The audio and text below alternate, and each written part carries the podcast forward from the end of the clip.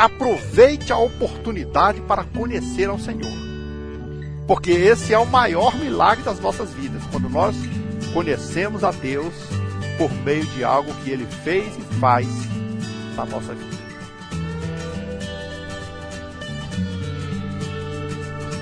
Essa é uma ministração do pastor Natanael Nogueira, da Assembleia de Deus do Gama Oeste.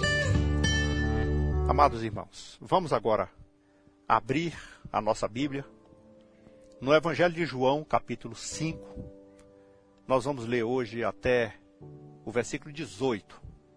Todos já sabem, nós estamos seguindo passo a passo desse Evangelho e hoje nós temos mais uma grande lição de vida e mais uma experiência a ser alcançado na presença de Deus. Abra sua Bíblia, então, leiamos juntos. O texto vai sair na tela para você poder acompanhar junto conosco essa leitura. Passadas estas coisas, havia uma festa dos judeus e Jesus subiu para Jerusalém.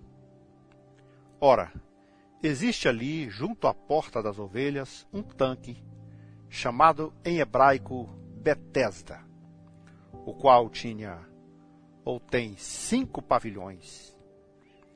Nestes jazia uma multidão de enfermos, cegos, coxos, paralíticos, esperando que se movesse a água, porquanto um anjo descia em certo tempo, agitando-a, e o primeiro que entrava no tanque, uma vez agitada a água, sarava de qualquer doença que tivesse. Estava ali um homem enfermo havia 38 anos.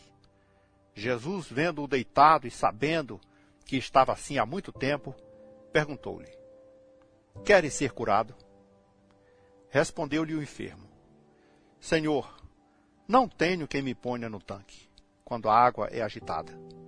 Pois enquanto eu vou, desce outro antes de mim. Então lhe disse Jesus: Levanta-te, toma o teu leito e anda. Imediatamente o homem se viu curado e, tomando o leito, pôs-se a andar. E aquele dia era sábado. Por isso disseram os judeus ao que fora curado: Hoje é sábado, não te é lícito carregar o teu leito. Ao que lhes respondeu: O mesmo que me curou me disse: Toma o teu leito e anda. Perguntaram-lhes: Quem é o homem que te disse: Toma o teu leito e anda. Mas o que fora curado não sabia quem era, porque Jesus se havia retirado por haver muita gente naquele lugar. Mais tarde, Jesus o encontrou no templo e lhe disse: Olha que já estás curado, não peques mais, para que te não suceda coisa pior. O homem retirou-se e disse aos judeus que fora Jesus quem o havia curado.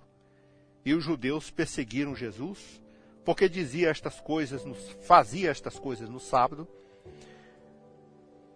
Mas ele lhes disse: Meu pai trabalha até agora, e eu trabalho também. Por isso, pois, os judeus ainda mais procuravam matá-lo, porque não somente violava o sábado, mas também dizia que Deus era seu próprio pai, fazendo-se igual a Deus. E amém. Vamos fazer a Deus mais uma oração. Pai amado, nós estamos na tua presença, nós colocamos em tuas mãos, Senhor, nossas vidas, pedimos que o Senhor direcione essa palavra ao nosso coração, ao nosso entendimento, que o Senhor nos traga por meio dela edificação espiritual, aprendizado para o nosso crescimento. E que todo o teu povo que está ao alcance dessa palavra seja ricamente abençoado no nome de Jesus. Amém. Meus irmãos, sempre que nós sabemos de um milagre que aconteceu, nós achamos assim uma coisa muito rápida e muito abençoada. Puxa, fulano de tal, de repente, tudo aconteceu na vida dele. Mas quando nós vamos observar o contexto, nós percebemos que não foi tão rápido assim. Que essa pessoa teve uma longa espera, passou grandes adversidades, enfrentou dificuldades, teve barreiras a serem transpostas, chorou, clamou, pediu, e num determinado momento, porque o Senhor é bom, ele alcançou a vitória. Hoje eu quero chamar a vocês a atenção para o seguinte: um milagre a ser alcançado. Uma coisa que eu quero, que você quer, que todos nós, no momento da nossa vida, pedimos que aconteça nas nossas vidas. E nós estamos aqui diante de um acontecimento extraordinário ocorrido lá no tempo de Cristo, onde Jesus, ali no tanque de Betesda, curou um paralítico que tinha uma longa espera. E para aprender com ele, para aprender com o paralítico, para aprender com Jesus, com a história que está acontecendo, nós vamos seguir os passos que eu vou citar para a gente absorver o máximo possível. De acordo com a história desse paralítico, eu quero que você guarde essas três lições de vida para nós. A primeira delas é: nem sempre você tem alguém para te ajudar. Você já parou para pensar nisso? Tem coisa que você pede, chora, geme não tem jeito. Ninguém pode te ajudar ou ninguém quer te ajudar e ninguém está disponível para você. Você precisa confiar e esperar somente em Deus. Segunda lição que nós vamos aprender para que nós possamos alcançar esse milagre é ser perseverante mesmo na adversidade e na derrota. Porque tem hora que a gente se frustra, tem hora que as perspectivas se acabam, tem hora que você perde a fé, fica desesperado, diz não tem mais jeito, eu desisto. Quanto muitos homens tentaram desistir, mas por serem perseverantes, alcançou a vitória. Então, seja perseverante, mesmo na hora da adversidade. E aí então uma terceira lição. E essa lição eu considero de suma importância. Que quando acontecer um milagre na sua vida, quando você vivenciar uma coisa boa, aproveite a oportunidade para conhecer ao Senhor. Porque esse é o maior milagre das nossas vidas, quando nós conhecemos a Deus por meio de algo que ele fez e faz na nossa vida. Deixa eu perguntar uma coisa para você, que você vai responder aí no seu coração. Quantas vezes você já orou a Deus e pediu ajuda e você descobriu que ninguém estava disponível para te ajudar? Tem tantos textos na Bíblia que nos mostra isso. Por exemplo, eu às vezes eu, eu observo o cego Bartimeu, por exemplo. Ele clamou por muito tempo do lado de fora do caminho, gritando fora da multidão: Jesus, filho de Davi, tem misericórdia de mim, me socorre, me, me ajuda. E ninguém ajudou. As pessoas passavam, atropelavam, diziam: o mestre não tem tempo, está muito ocupado, tem muita gente com ele. Foi necessário que o próprio Jesus parasse a multidão e dissesse: vá buscar o cego que está lá fora clamando. Você se lembra da mulher hemorrágica? ela decidiu tocar na orla dos seus vestidos, dos vestidos de Jesus, para poder ser curada de uma hemorragia. Mas ninguém lhe ajudou. Ela, com certeza, até levou umas cotoveladas, uns empurrões, foi perseverante, chegou até onde conseguiu, tocou em Jesus e ficou curada. Nem sempre você tem alguém para te ajudar. E parece que essa é uma das coisas que muita gente sofre quando pede ajuda para alguém e não tem. Esse homem estava lá no tanque de Betesda. O texto diz que há muitos anos, eu não sei se era a idade dele ou se era o tanto de ano que ele esperava, mas o texto menciona 38 anos esperando por esse milagre. Você pode imaginar o que, o que é isso?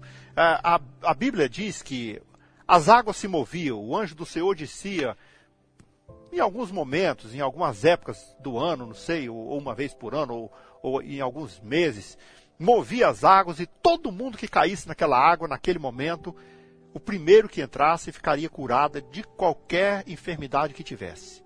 Então tem ali um paralítico e ele talvez esteja pedindo para alguém: me ajuda, me leva lá, me põe na água para mim poder ser curado. Mas ele não tinha um amigo para fazer isso ele, talvez ele também não tivesse um parente, um irmão, um tio, a mãe ou o pai, ou, ou a esposa, não sei, não tinha ninguém. Você já parou para pensar na possibilidade de uma pessoa não ter ninguém para lhe ajudar, mesmo numa situação como essa?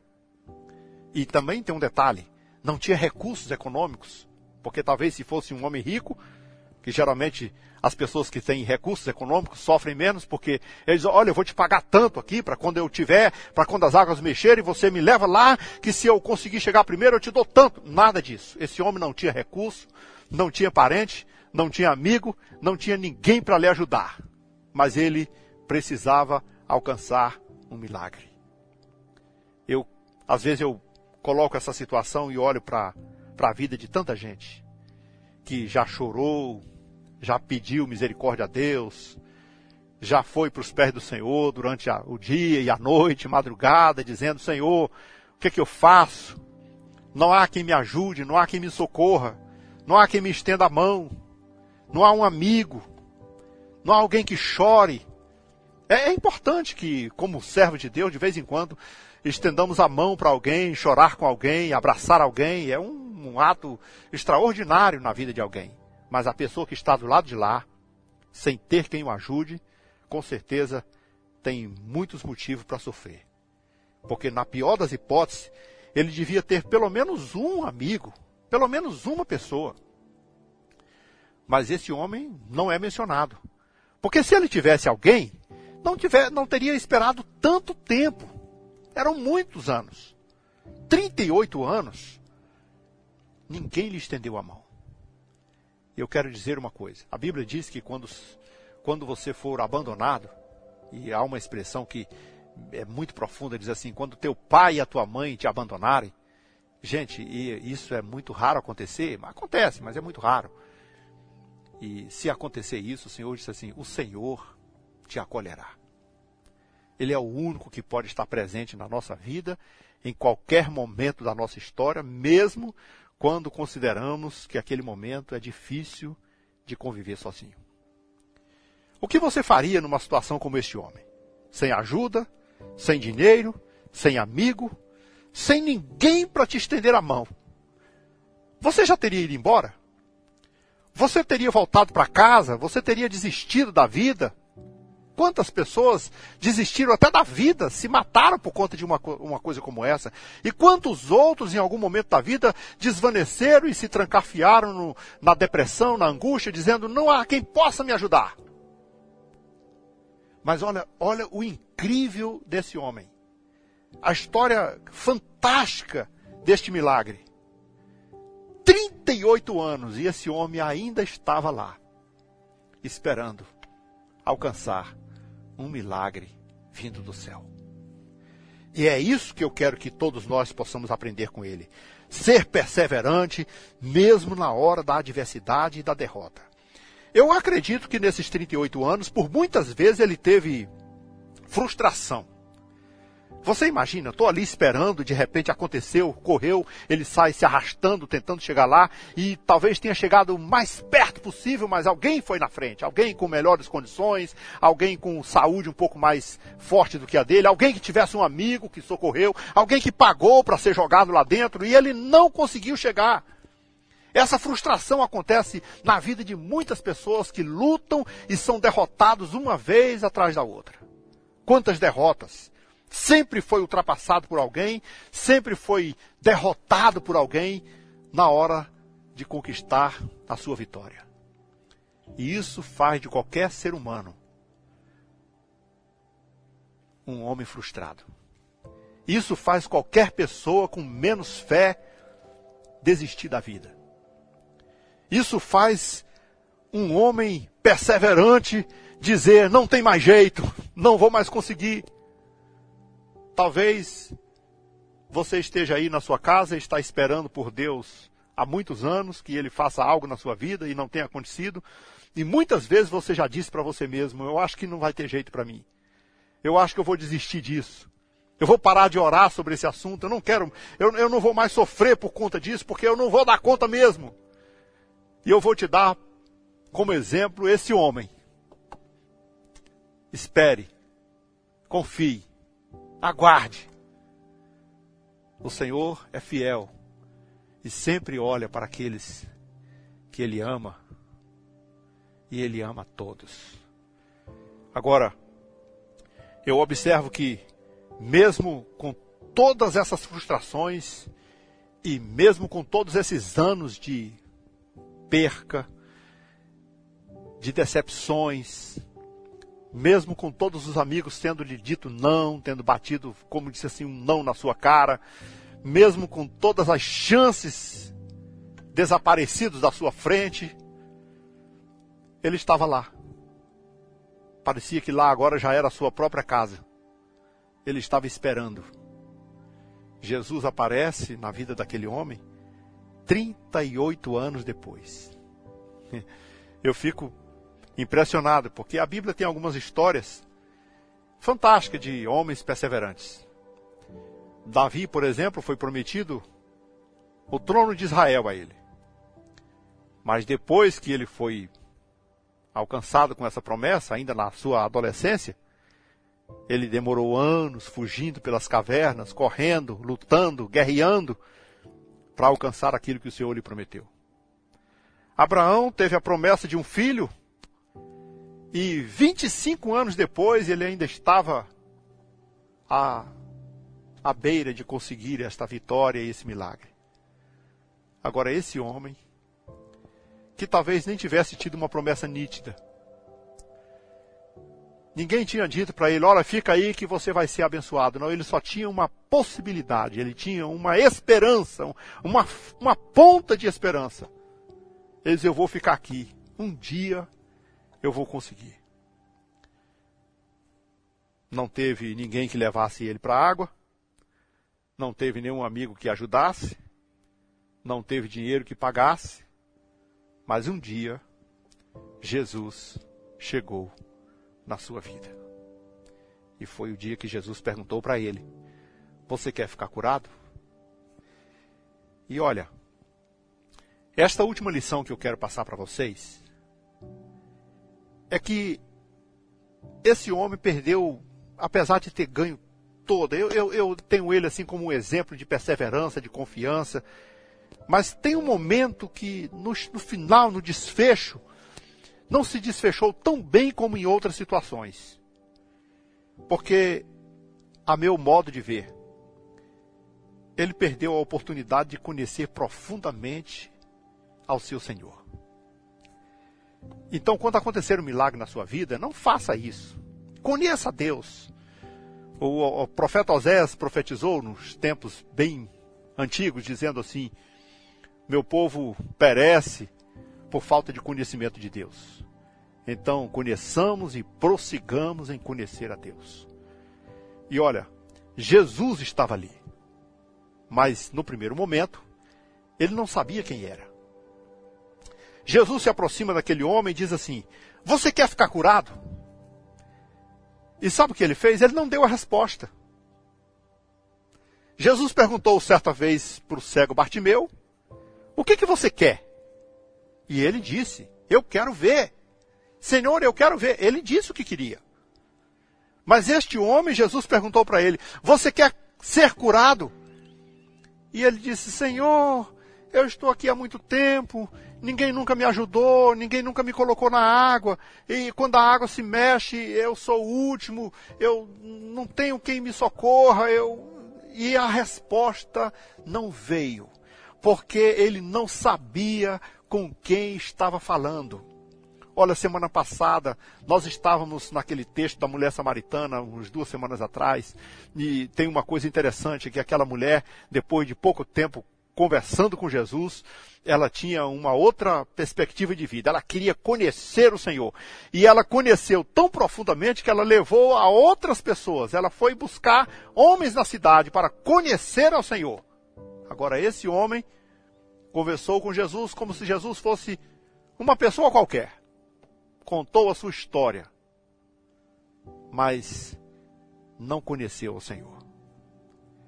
Daqui a pouco, o Senhor olha para ele e diz assim: Levanta, toma teu leito e pode ir para casa.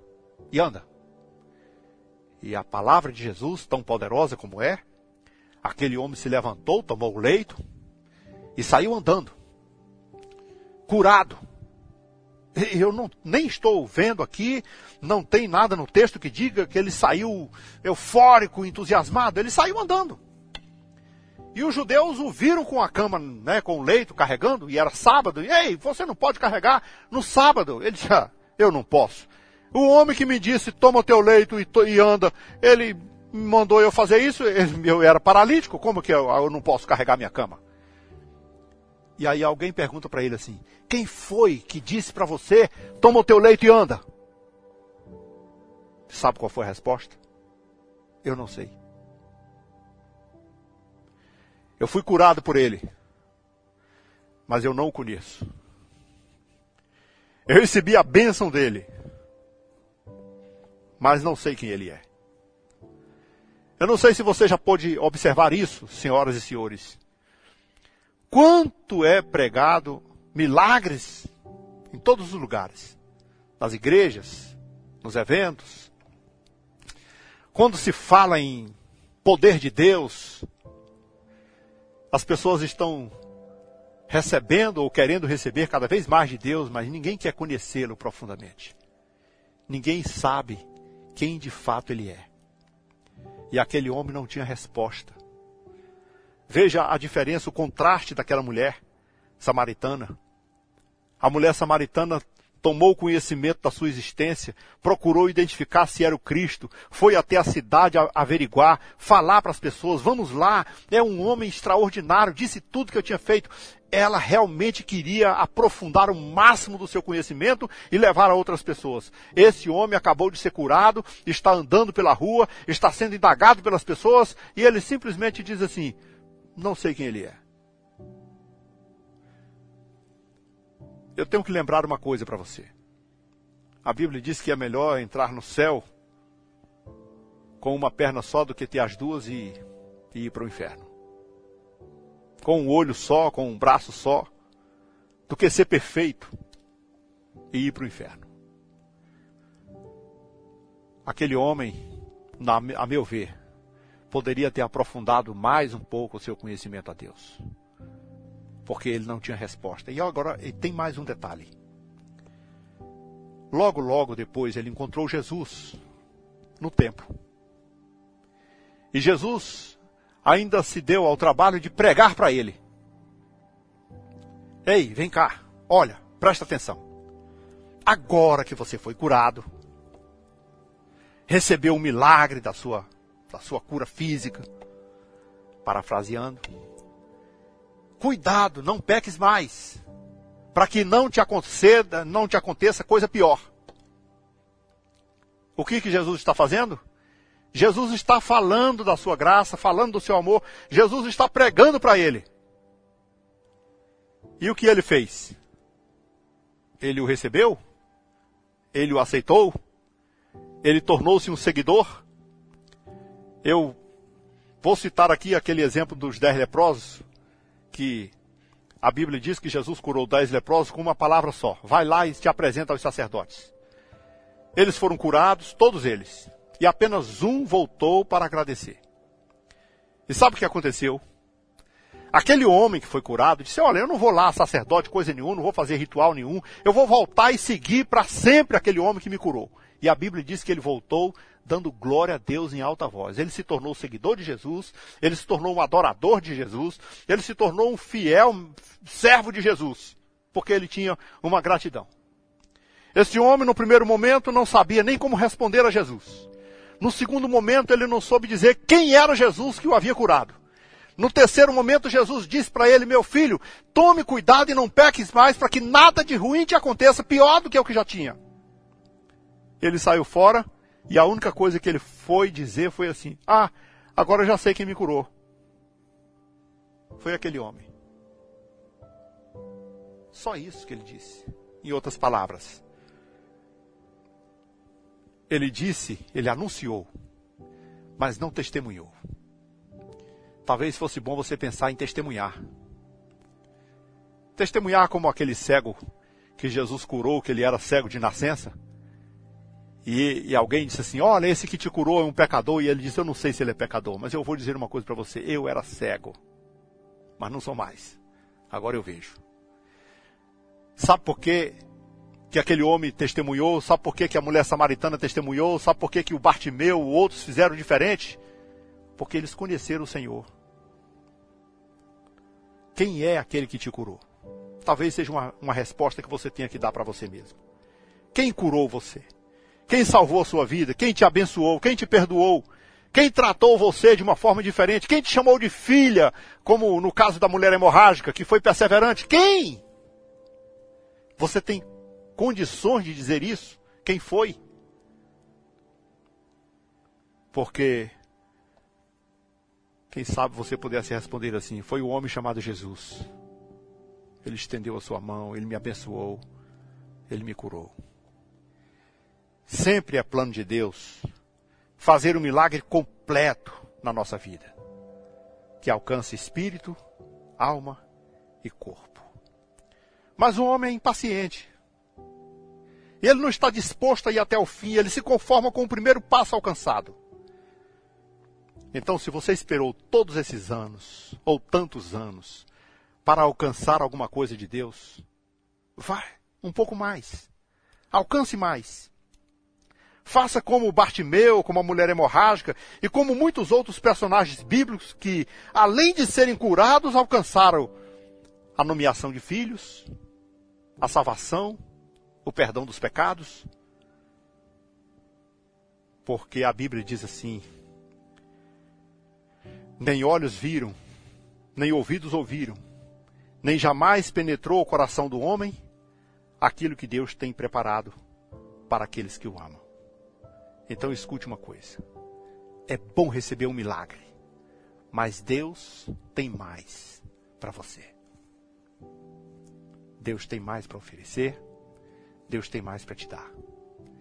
Eu quero, nesse momento, fazer esse apelo que eu sempre faço. Se você quer ter uma experiência nova com Deus, então diga isso a Ele agora, na nossa oração. Se você quer voltar para Jesus, se você quer aceitá-lo como Senhor Salvador da sua vida, se você quer receber dele um milagre, se você quer mudar alguma coisa na sua vida, na sua história, Conversa com ele agora, abra o seu coração, entregue tudo nas mãos dele nesse momento da nossa oração. Ou você pode ficar sentado, pode dar a mão para o seu companheiro ou companheira que está ao lado, pode se ajoelhar na sua sala se você quiser. Nós vamos orar juntos. Entregue sua vida na mão do Senhor. Ele pode tudo. Ele tem mais para você. Oremos então. Amado Senhor. Obrigado pela tua presença, pela tua palavra, pela presença do teu Espírito Santo nas nossas vidas. Nós pedimos, Senhor, que o Senhor abençoe estas pessoas que estão contigo agora, clamando, pedindo, para que eles alcancem esse milagre, verdadeiro milagre, e que eles sejam aqueles que vão até o fim, que alcance a bênção, o sucesso e que conheçam profundamente a tua pessoa, a tua graça e o teu poder. Abençoa cada família, Senhor, que está agora na tua presença. Toda a DGO, toda a tua igreja, todo o teu povo, todo servo teu, todos os ouvintes, Senhor, que estão na frente de qualquer tela agora, de computador, de celular, de televisão, ouvindo esta palavra. Que a tua presença alcance a todos agora, no teu santo nome pelo poderoso nome de Jesus Cristo, que é Rei e é Senhor e vive para sempre. Nós te pedimos por esse nome. Amém. Obrigada por ouvir essa ministração. Aproveite e compartilhe com seus amigos e familiares. Deus te abençoe.